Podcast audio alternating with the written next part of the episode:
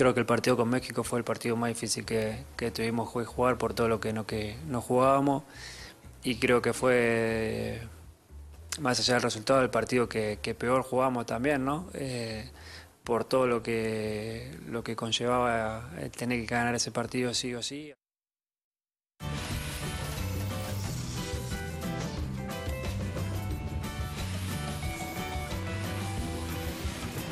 Hola, buenas tardes, bienvenidos a Cronómetro a través de ESPN Deportes y Star Plus. Eh, saludo a David Faitelson. David, ¿cómo estás? Buenas tardes.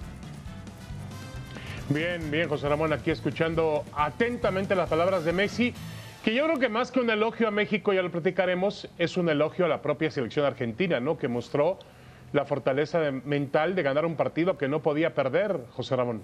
Así es, que no se tome como un elogio a México, sino que era un partido difícil para Argentina que tenía que ganar. Ganar sí, ganar sí. Y Messi lo dice, fue difícil, complicado por los nervios de que si Argentina perdía quedaba fuera.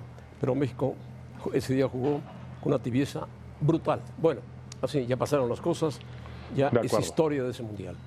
Habló Por cierto, José Ramón, Sí. eh, queremos, eh, José Ramón, enviar un pésame. a- falleció un joven piloto de automovilismo mexicano, Felipe- Federico Gutiérrez Hop. Murió lamentablemente la madrugada de este lunes en una carretera cercana a Valle Bravo, una gran esperanza del automovilismo deportivo mexicano. Ya competía en, en series de NASCAR eh, en categorías juveniles. Lamentablemente ha perdido la vida a los 17 años de edad. Que en paz descanse. Sí, iba, iba piloteando un auto deportivo y aparentemente rozó con otro coche y se mató. Lamentablemente, en la carretera Toluca-Valle de Bravo. Terrible. Terrible. Un piloto, un piloto Terrible. que estaba acostumbrado a manejar, iba en un auto deportivo. Lamentable su muerte, muy lamentable. Descansa en paz. Bueno, ya, escuchamos las palabras de Messi, más que un elogio a México, es un- una desesperación de lo que tenía Argentina en ese momento, que México no supo aprovechar. México jugó con mucha timidez el encuentro, eh, se amarró totalmente en el partido y cuando Argentina terminó 0-0 el primer tiempo, había esperanzas, pero un tiro de Messi batió a Ochoa y después vendría el segundo gol de parte de Álvarez, de Julián Álvarez, y terminarían ganando dos goles a cero y pasando a la fase, pasando a la fase de grupos, porque después empataría, bueno, ganarían 2-0 a Polonia y México le ganaría 2-1 a Arabia Saudita y quedaba eliminado México.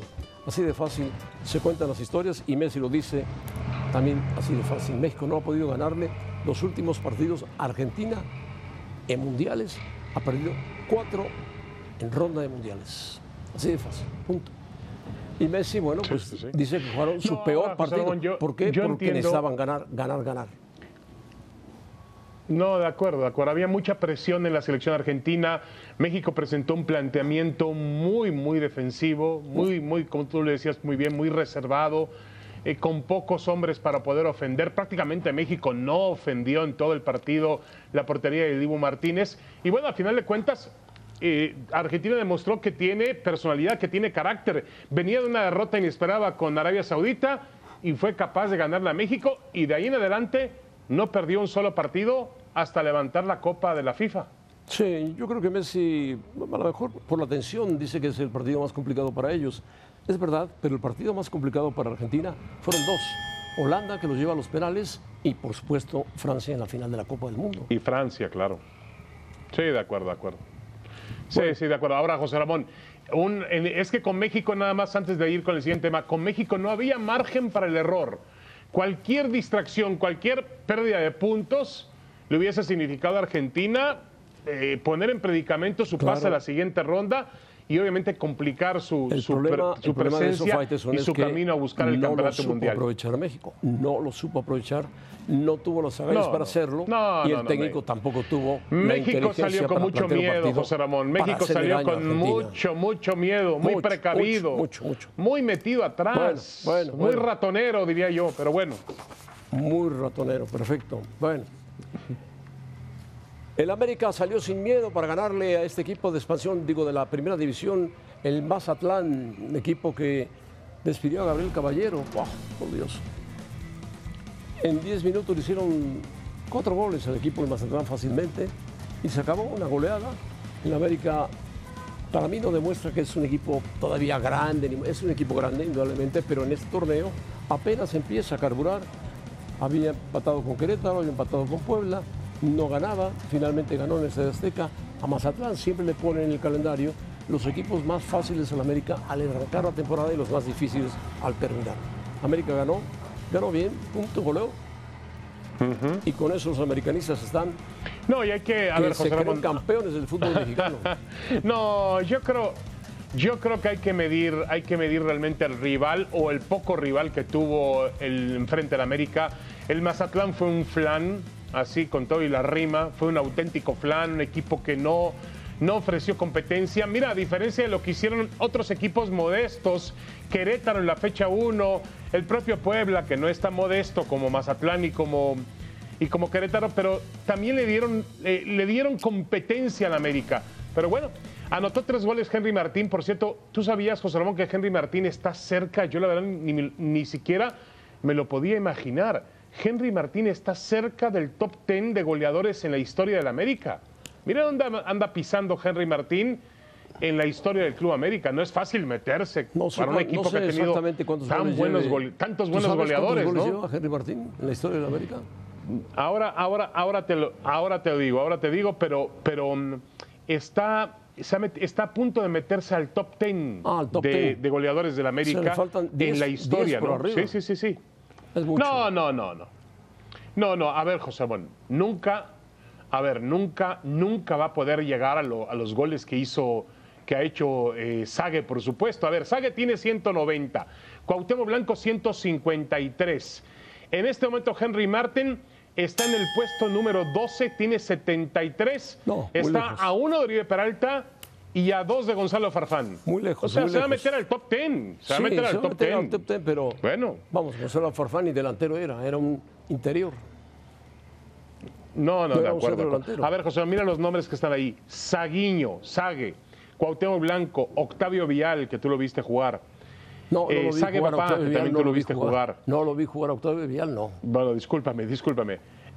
A Enrique Borja sí lo viste jugar. Sí, A Eduardo González Palmer seguramente no. Muy poco, A Salvador poco. Cabaña lo vimos todos. Sí. A Carlos Reynoso todos. Carlos Hermosillo, Farfán, Peralta, Oribe Peralta. Bueno, ahí está Henry Martin. Hay que reconocérselo, ¿no? bueno, pues está bien.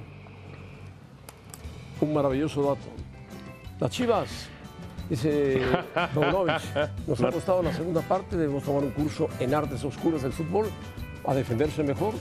Paunovic enseñar a las Chivas a defenderse mejor y a veces pecamos de inocentes y es algo que tenemos que trabajar. Pues si pecan de inocentes, hazlos que sean malos en la cancha, duros, fuertes, sobre todo cuando tienen que defenderse. Iban 2-0 arriba y se metieron en problemas, pero finalmente ganaron y este chico de, que venía del Pachuca marcó un muy buen gol de penalti. Finalmente Guzmán, se estrenó, Pocho Guzmán. el Pocho Guzmán. Y después vino un segundo gol muy bien logrado por Guadalajara, una buena combinación, un disparo, pegó en el poste, vino el remate de Cisneros y el segundo gol. Se acerca el equipo de Juárez con un tiro que trata de desviar el portero, uno que pega en el, en el travesaño y la remata. Un delantero del equipo de Juárez, este es. Y ahí se ponían las cosas difíciles. Bueno, a ver, José Ramón. Minuto ya vimos los goles, 60. ya vimos el resumen. El partido fue el viernes, José Ramón. Correcto. Lo que hay que preguntarnos es si este Guadalajara, si este Guadalajara está para competir, si este Guadalajara realmente Bueno, Paunovic Está compitiendo. lo tiene Está en un sitio bueno en cuanto a puntuación. Tiene siete puntos, Faitelson. Pero es una realidad, Bueno, es una es la realidad. realidad que tiene Chivas en este momento. Esperemos que la reaparición de JJ Macías, que está por darse, le dé más fuerza al ataque del Guadalajara. Sí, bueno, yo también espero eso, eh, José Ramón. Yo creo que finalmente eh, el, Guadalajara fue una cancha complicada para mí, mostró carácter, mostró personalidad, por momentos fútbol, y cada día veo más al Pocho Guzmán en la responsabilidad que tiene. Es decir, Qué él tiene que ponerse a los hombros a este Guadalajara. Qué bueno. Es uno de los mejores jugadores mexicanos Por eso que existen actualmente que en la Liga pagaron por él. MX. Por eso pagaron lo que pagaron por él. ¿No? Sí, sí, sí, sí. Bueno, No, está bien. Ahora, eh, no hagamos, no nos precipitemos en decir que Chivas está para ganar el título. No, nos ¿quién ha dicho precipitemos eso? en eso. ¿Quién ha Porque veo que hay eso? mucha prisa en decirlo, ¿eh? ¿Pero quién lo ha dicho? No, no, no, no, nada más pido eso. Pido No, no, prudencia. no, tú pides Ni el prudencia. América es tan Pide tan por un prudencia 6-0 a Mazatlán. América y no ni Chivas, por Dios. ni Chi- nadie, nadie dice que Chivas va a ser Ni campeón. Chivas Ni tampoco tampoco me atrevo a pensar que el es la América va a ser maravilla. campeón. Tampoco, ¿eh? Tampoco.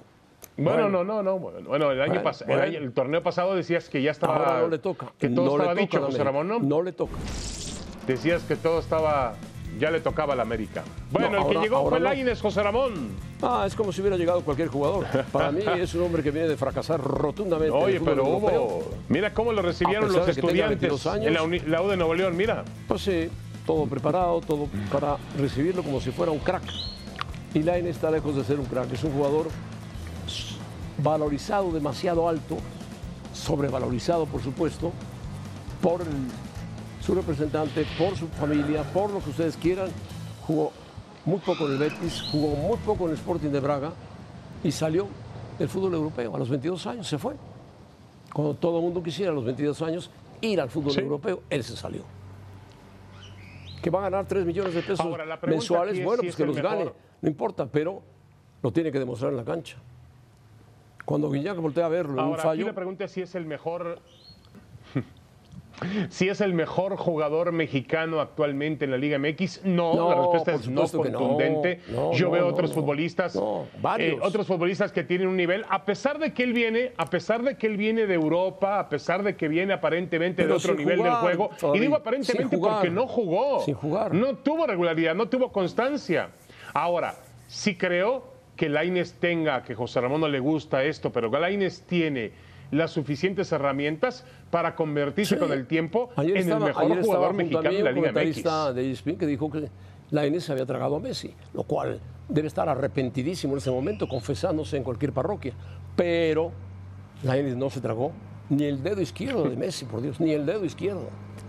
Nada, cero. No, no, no, esa sí Nada, me parece cero. una exageración. Eh, me parece una sea, exageración. Lainez es un Lo que sí me parece claro, me parece claro es que tiene más- condiciones. más corriente no, que común. no, no, no, no, No no es es un común. fenómeno, no, ni mucho no, menos. no, no. Es un A ver, José que Ramón, viene de fracasar para el nivel, para el nivel del Europa. fútbol Que mexicano joven, no es común y corriente. Claro no que sí. puede ser común y corriente que para el sí, nivel del fútbol mexicano. Claro, no lo es. Claro. No, no, te sobran jugadores como esos. Ya había, por Dios. ¿Ya había triunfado antes de irse? No. ¿Triunfó en Europa? No. Entonces, Bueno, había sido campeón con América, ¿eh? Oh, Te recuerdo que se fue siendo campeón fue con América y No siendo jugó importante en la final aquella con Cruz no Azul. los Olímpicos. No jugó el Mundial. No jugó con el Betis. A ver, no jugó José con el Ramón. Braga. ¿Con qué? A ver, José Ramón, ¿a qué edad se fue a qué edad se fue Vinicius al Real Madrid? ¿Ya Vinicius había sido figura en Brasil? No, no.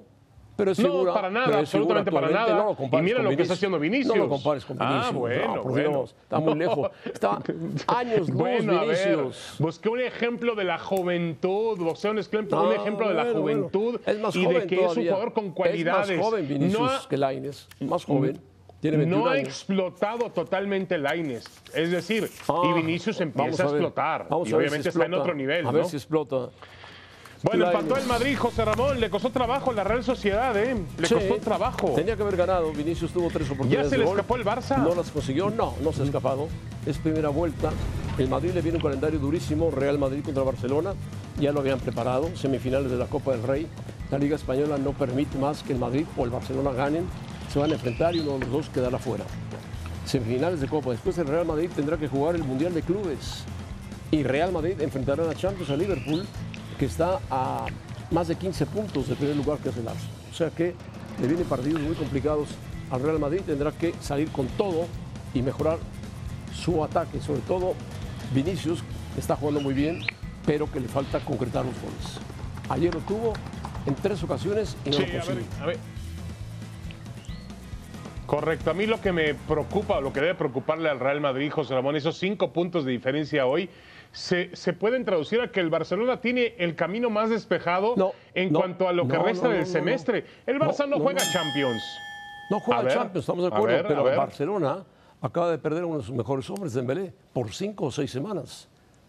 Es verdad que reapareció A ver, José Ramón, no me, no me distraigas. El, El, hombre que el Barcelona no juega en el Barcelona. Champions. El Barcelona va a estar ocupado en la Liga. Y en la no seas terco, el Barcelona va a En la estar ocupado en la League, no, no Liga, soy José. Ramón. Tiene que enfrentar al Manchester bueno, en la United. Europa League. En Bueno. la Europa League. A ver, en la Europa League, si lo la gana, no pasa nada. Bueno, en cambio, si el eso, Madrid ni lo eso elimina tu Liverpool, ídolo es una Lainez, por tragedia. ¿Cuál Si el Si Madrid lo Liverpool elimina está Liverpool, es una a tragedia, pedazos, hombre. está cayendo a pedazos Yo creo que el. Barcelona se escapa, ¿eh? Se Creo que el Barça se escapa. se escapa de como se escaparon los se escapa jefes de Kansas City anoche, ¿eh? Como se escaparon los jefes de Kansas City anoche. Cinco minutos y está Lalo Varela listo para platicar con David Faites, un servidor, sobre los juegos de playoff. Lalo Varela, ¿realmente Chiefs merecía el triunfo o se lo regaló el equipo rival a los Chiefs con esa tonta jugada que hicieron al final? ¿Cómo está Lalo? Sí, fue, fue ridícula. Y fíjate que Joseph Asaya había jugado, había jugado muy buen partido, pero ahí fue la, deter- la, Él dice, la Lalo, que no vio la frustración. línea. fue fue Él una que no tontería la ese línea. castigo regalándole Que 15 pensaba yardas. que No, estaba dentro, Lalo. Él- eso dice él, ¿no? no te escuché, David, al final. No, que él dice que no vio la línea, que él pensaba que estaba No, dentro del campo de juego. Es Ah, un loco. mentiroso, es un... A ver, esa línea blanca, para los que nos escuchan en Estados Unidos, mide 6 pies. En Latinoamérica, para que nos entiendan, mide 1,83 metros. O sea, él estaba ya con los dos pies adentro. O sea, además, mira, aunque hubiera estado casi adentro, él iba hacia afuera. Fue ridículo lo que hizo. Hay que jugar con inteligencia. El fútbol americano no nada más es fuerza bruta, hay que pensar y ahí fue catastrófico lo que hizo. Mira, los, los dos quarterbacks jugaron muy bien y yo creo que la clave del partido fue sobre todo la defensiva de Kansas City. Chris Jones cap- logrando dos capturas, presionando en eh, ocho ocasiones a Joe Burrow, que no lo dejó hacer bien su trabajo. Para mí esa fue la clave, la defensiva y Chris Jones Ahora, Lalo, en 95. hasta- ¿A, qué porcentaje realmente de su físico habrá estado Patrick Mahomes? Porque Uy. se le veía Sí. visiblemente afectado, ¿no? Claro, mira, al inicio en la primera mitad creo que obviamente sí estaba tocado, pero conforme fue avanzando el partido y después de una tacleada fuerte, cuando aquí estamos viendo esa jugada tan tonta de Joseph Asai, sí, en el segundo medio y sobre todo ya en el último cuarto no podía caminar. Explícame, David, explícame, José Ra, cómo le hizo para conseguir ese primer down en la última jugada. El es algo así como Rafael Nadal, para, para que le guste a José Ra y me entienda. El soportar el dolor, ya no le gustó eso fue clave. Seguramente estaba No, no, no, infiltrado. sí me gustó, sí me gustó, José Mahomes. Ramón. Y- E hizo un gran esfuerzo, pero sí, cojeaba, sobre Sí, todo cuando caminaba, caminaba un poco hacia atrás, cojeaba. Bueno, Pero bueno, el cometió un error, este cometió un error, cometió un muy terrible. grave. No, de acuerdo, pero también el propio Mahomes cometió un error muy Bueno, grave en el, en el fumble, pelota, no, Lalo, pelota, que sí. le costó caro, ¿eh? Sí, pero lo explicó muy bien Pablo. Las costuras son para tener más apoyo, para tener agarre. Y él quiso hacer la jugada tan rápido que no estaba, la, la mano no estaba ahí y, y- y fue el fumble. Pero mira, no pasó nada. Eso, eso no fue grave ahí. Bueno, ¿Cómo no pasó nada? Empató Cincinnati, ¿cómo no pasó nada? Por poco les Ey. cuesta el Super Bowl. Ganaron el, pa- ganaron ah, el bueno, partido. a eso bueno, bueno, eso bueno. Ahora a que ver, las costuras y eh, Pablo Iruega, San Dios Francisco mío, dio pretextos. todo, todo para intentar ganar o le pasó por arriba al equipo de Filadelfia. Y mira, yo te puedo responder que fueron las dos cosas. San Francisco es un muy, pero muy buen equipo y tiene un entrenador sumamente inteligente. Por mucho, por más que mucha gente y estos aficionados que se creen entrenadores de sillón, diciendo, ¿por qué en esa jugada en donde Davante Smith parece que completa el balón, pero él mismo le dice a su entrenador, eh, eh, señalando con los dos puños, de que se formen rápido porque él, no, él pensaba que no había completado el balón. Fue una acción demasiado rápida. Es muy difícil. El entrenador está, desde, está hasta el otro lado y él no vio si era completo o no. Todos pensábamos que había sido completo y no había oportunidad de revisar la jugada. Es muy fácil decirlo sentado en su casa de que debía haber retarlo. Hey, San Francisco estaba jugando con su tercer coreback y después le pegan el brazo, pierde sensibilidad en la mano. Era muy difícil de que con el cuarto coreback pudieran salir a competir. Y Filadelfia es un equipo sumamente completo, el mejor tal vez. Ahora, eh, la- Mejor, Lalo, una mejor que. Kansas, ¿Estás- perdón, Lalo, al mejor que Kansas, su- Filadelfia. Es un equipo más completo. Ah, más Si completo. tú te vas, si sacas los corebacks y Filadelfia es mejor equipo, pero Mahomes tiempo para eso, José marca Ramón. Faltan dos diferencia, semanas. pero está Faltan tocado. dos semanas para desnudar por completo a los dos protagonistas del Super Bowl. Aquí lo que habría que preguntar si este equipo es menos espectacular, porque juega mucho por tierra, ¿no, Lalo? No, no, Ayer eso- tuvo cuatro es- touchdowns por tierra. Sí, totalmente. E- Eso no hay duda. Kansas City es más espectacular, te puede anotar sobre todo por aire, puede utilizar a- por tierra a ese dominicano, a Isaiah Pacheco, fantástico. Y Filadelfia se mueve más por tierra y con rudeza de los dos lados, ofensiva y defensiva. Bueno, pues será un partido interesante, dos estilos diferentes, ¿no? Oh, juegazo. Un es el Siempre uno de la dicen lo AFC mismo. y el uno de no la, he de- de escuchado la a un nacional. experto de NFL que diga no me llama la atención el partido del Super Bowl, no me llama la... Todos son Bueno, juegazos bueno. para ellos. Está Perfecto, bien. Lalo. Ya gracias, veremos. gracias. Cuídate mucho. Ten cuidado con los No, no, no, no, no, no, que hable de Ah, ¿sigues tenis. No lo despidas, Ah, bueno, José de Ramón, que hable de tenis. Háblanos de tenis. A ver, yo, yo se las voy a regresar, ¿sí? Sí. Para mí, si tú dices que el mejor es Federer, lo entiendo. Si me dices que es Rafael Nadal, lo entiendo. O si es Djokovic. Esto es cuestión de gustos. Pero si uno se va nada más a los números, yo sé que esto es muy frío. Por más que están empatados en Majors, tiene más Masters 1000 y tiene más variedad, ¿sí? Este señor, y este año va a acabar siendo número uno del mundo otra vez. Los números los va a tener Djokovic. Pero ¿qué es lo que a ustedes les gusta? Empiezo contigo, Joserra. Bueno, está en gran momento Djokovic. Vamos a ver cómo llega a la, a la arcilla famosa y cómo llega Nadal de su lesión y cómo llegan los demás tenistas. Él quiere porque decir una Nadal, camada de jóvenes muy buenos. ¿No? Entre ellos, No te va a responder nunca, José Ramón. Ya sabes lo que va a responder ahora. Bueno, sí, Ahora, pero por aquí Dios, hay una- un tema, tú hablas no de los números, hay un tema- Ni a Federer ni a Nadal, hay por un- favor. No, no, no, no, no, no, no. Nadie le va a quitar méritos. Pero se trata de decir, Lalo lo acaba de dejar sobre la mesa, ahí botando la pelota. Es el jugador más completo en la historia de este Oh, deporte. estás el equivocado, más completo de todos. estás equivocado. Ah, bueno. Estás equivocado. Ahora estoy, está equivocado, equivocado. también Lalo. Estás también está equivocado. equivocado Lalo, no solamente estoy No, equivocado no. yo. Es Oye, los de números, gustos, José Ramón. pero El en jugador que que habido no es El Federer. número lo tiene El jugador Djokovic. que más lucha es Nadal y el jugador que está de moda en este No, el más Djokovic. elegante, José Ramón. Por favor. El más elegante, pero no, El no más es más es completo Federer, de todos, Federer, por favor. por supuesto.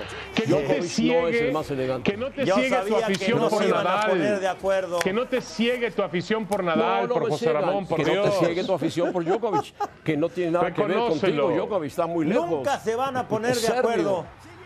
Acuérdate, no es ucraniano, es serbio.